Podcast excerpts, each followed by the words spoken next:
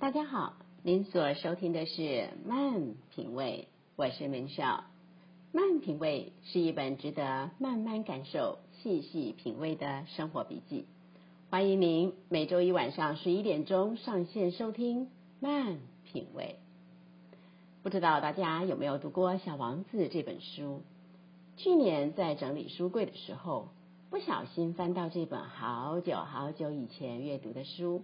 当时还随性做了几集的分享，没想到因此得到一家幸福企业的青睐，邀请美少为他们的同仁用一个现场播客的方式重温《小王子》。这一次我深深感受到，身为这家公司的员工是何等幸福的事情。疫情再起，大家被迫封在家里工作，让人毫无预备下呢，去面对着突如其来的混乱。全家人挤在一个空间里，大人、小孩、老人家，家事、私事、公司的事，根本就是措手不及。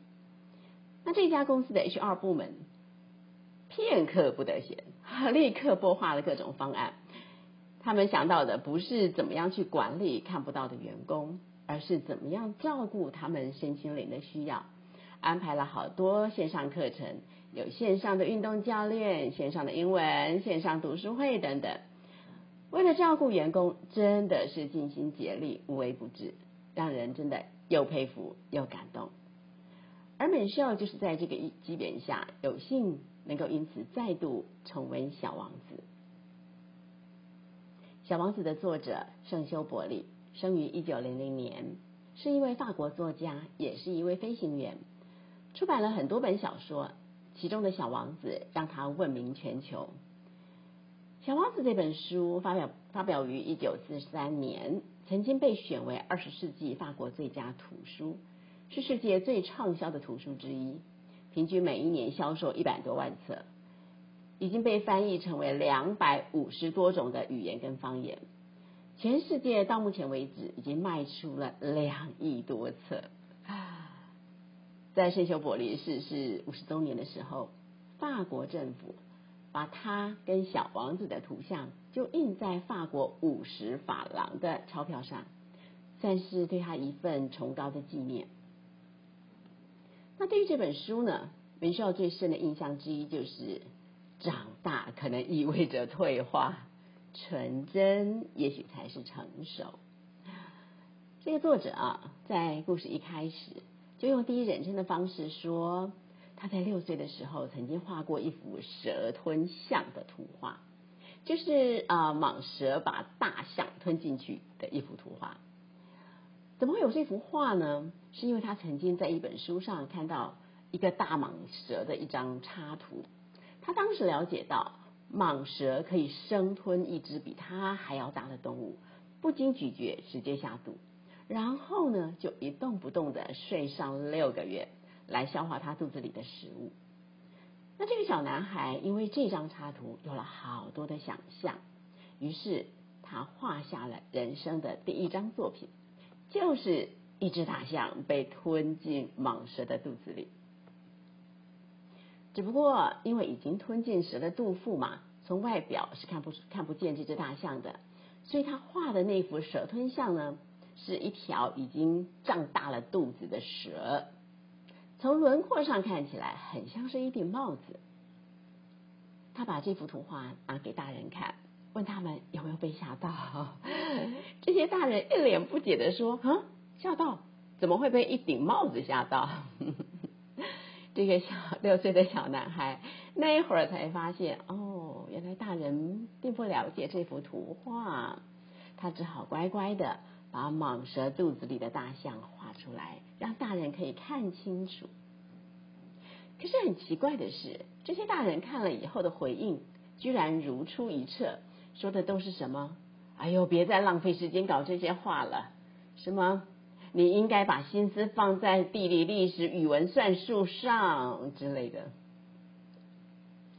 这个六岁六岁的小男孩好沮丧啊，真搞不懂哎。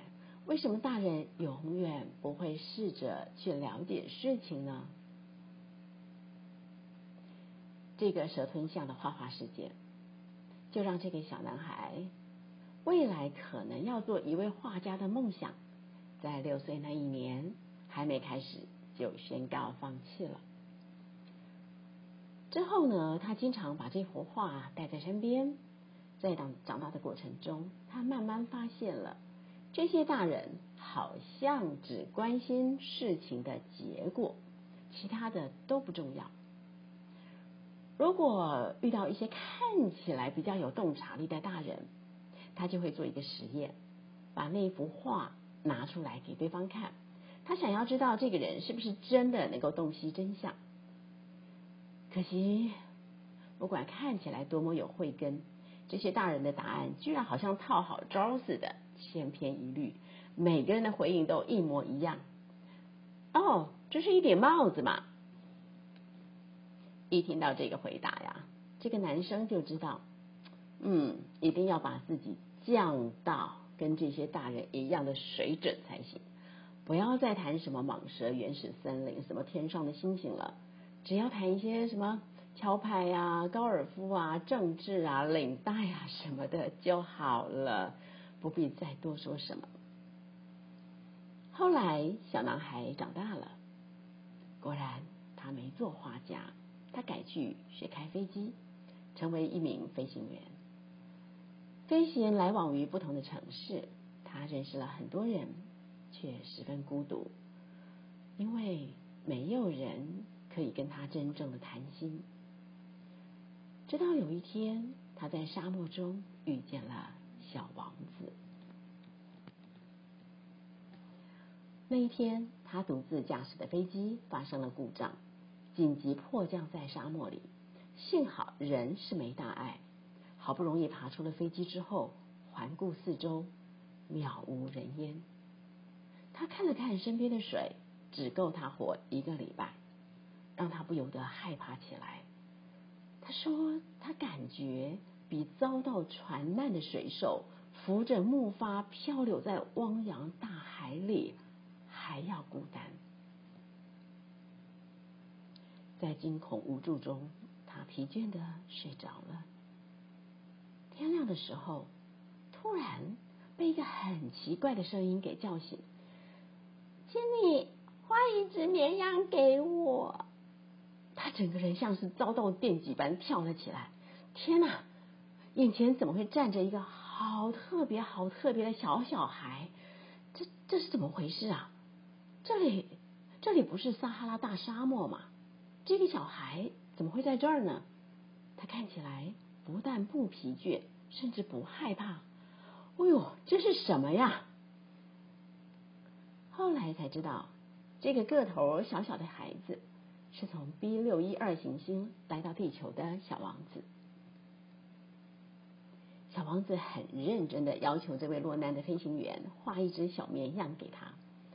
这飞行员很想帮这个忙啊，可是说实话，自从六岁那一年小小的心灵受伤之后，就再也没有画过任何东西了，实在很为难。于是他又画了他的第一幅作品。就是那一幅蛇吞象，可没想到小王子一看到他的画所做的那个回应啊，让他整个人都愣住了。小王子说：“不要不要，我不要蟒蛇肚子里的大象，蟒蛇很危险，大象好麻烦。我住的地方什么东西都小小的，我只要一只羊就好了。”飞行员在惊讶之余。决定很认真的画一只羊给小王子，可是，一画再画，不管怎么画，小王子都不满意。到最后，惹得自己都不耐烦了。又想到他的飞机还没开始修呢，心里越发急躁，就很简单的三两下画了一个长方形的箱子，箱子的侧边开了几个小孔。他跟小王子说：“你要的绵羊就在里面。”没想到小王子一看到图画中的箱子，居然脸上放光，很兴奋的说：“我要的就是这个。”他还把脸贴近那个箱子，仿佛可以从小洞里看见什么似的。结果呢，小王子还真的煞有介事的说了一句：“你看，小绵羊睡着了。”故事说到这儿，朋友们，不知道您有听到什么吗？以前美少在读这个故事的时候，根本不知所云。我实在不了解这个故事究竟想要表达什么。如今终于明白了，之所以不懂，倒不是因为这个故事有多么深奥，真正的原因是，鄙人在下姐姐我就是作者笔下那个典型的大人。我从来看不到蟒蛇肚子里的大象。我看到的永远是一顶帽子。作者在另一篇章节中说：“啊，说到关于大人，他对大人有很深切的观察。他说，大人啊，只关心数字。比如说，你说你刚认识了某个新朋友，大人从来不懂得问重要问题的。他们不会问你说：‘哦，你朋友声音听起来怎么样啊？’”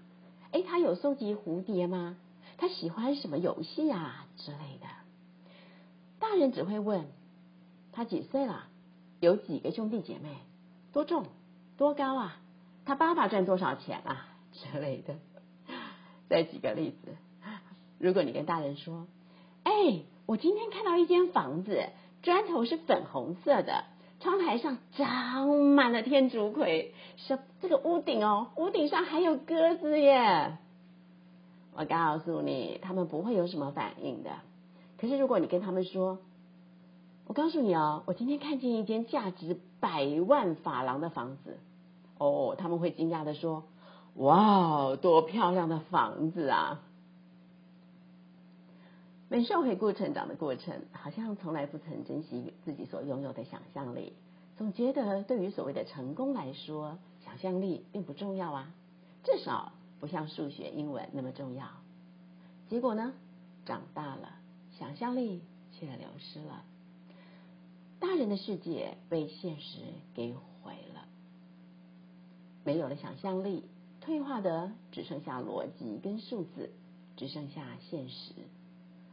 我真的肤浅到这本小王子所说的地步，只能看到帽子，看不到大象；只能看到盒子，看不到绵羊。我也会习惯性的问：“哦，他几岁啊？家里有几个人？有几张几张什么样的文凭啊？”嗯，其实啊，当大人把想象力弄丢了，生命中只剩下现实的时候，还有更糟的事在后面。因为可悲的是自己，可惨的是孩子，因为我们也会在不知不觉中扼杀孩子的想象力。美秀说个情境，看看朋友们，您觉得您会怎么反应？啊，现在呢，假设桌子上放着好几个生生鸡蛋，这个家里幼小的小孩看到了，觉得很好奇，就颠颠微微的摇着小屁股跑过去拿了起来，请问？您会怎么反应？我来说几个可能的反应好了，朋友们可以想象一下，您自己可能会怎么样反应，好吗？第一个，哎呀呀，小心啊，赶快放下，不要掉在地上了。第二个，你明知道蛋一定会掉在地上，但是你没做什么，只是微笑的看着小朋友。第三个。哎呦，是谁把鸡蛋放在桌上也不放好？万一掉在地上怎么办啊？第四个，其他，那就您就自己想一想，其他是什么喽？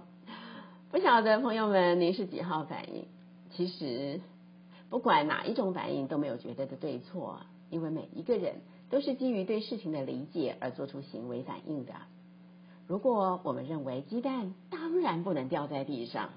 那很自然就会选一，让小朋友赶快放下鸡蛋，免得鸡蛋掉在地上的惨剧会发生。那如果我们认为抓出事件的始作俑者很重要，或是认为人为自己做的事情负责很重要，那我们的确有可能不自觉的做出第三种反应，想到是谁把鸡蛋鸡蛋放在桌子上的。其实这些都没有一定对跟错。只是呢，如果我们今天在乎的是孩子的想象力的话，那对不起哦，我们需要理解的是，如果我们不能放手，让孩子在一定的范围内去冒险、去尝试的话，我们已经在扼杀想象力、扼杀创意了。当一个鸡蛋掉在地上，我们是不是也能跟孩子们一样觉得好好玩？我们是不是也能跟孩子一样了解到，原来蛋壳是很脆弱的？原来脆弱的东西掉到地上会破裂，那个破裂的样子。原来鸡蛋里面有蛋白，有蛋黄。原来鸡蛋里面不是一只小鸡。这一切能够亲眼看到、亲耳听到、亲手摸到、亲身感受到。正是想象力得以发挥的温床。只是在我们成长的过程中，如果比较多的是不要乱碰乱动，不可以弄乱弄坏，那我们也很可能很快就变成懂事的小大人。只是我们付出的代价是，上帝赐给我们最美好的想象力，真是得不偿失。不过呢，无论我们过去的反应是什么，好消息是，人世间大部分的事情都不会太迟，迟到不能重新开始，也不会太绝望，绝望到没有可能性。现在我们还是有很多的选择，我们可以选择放松脑袋的细胞，放下惯有的执着；我们可以学习放下脑袋，从心。心灵的心，从心看世界，我相信一定会有不一样的看见，不一样的结果。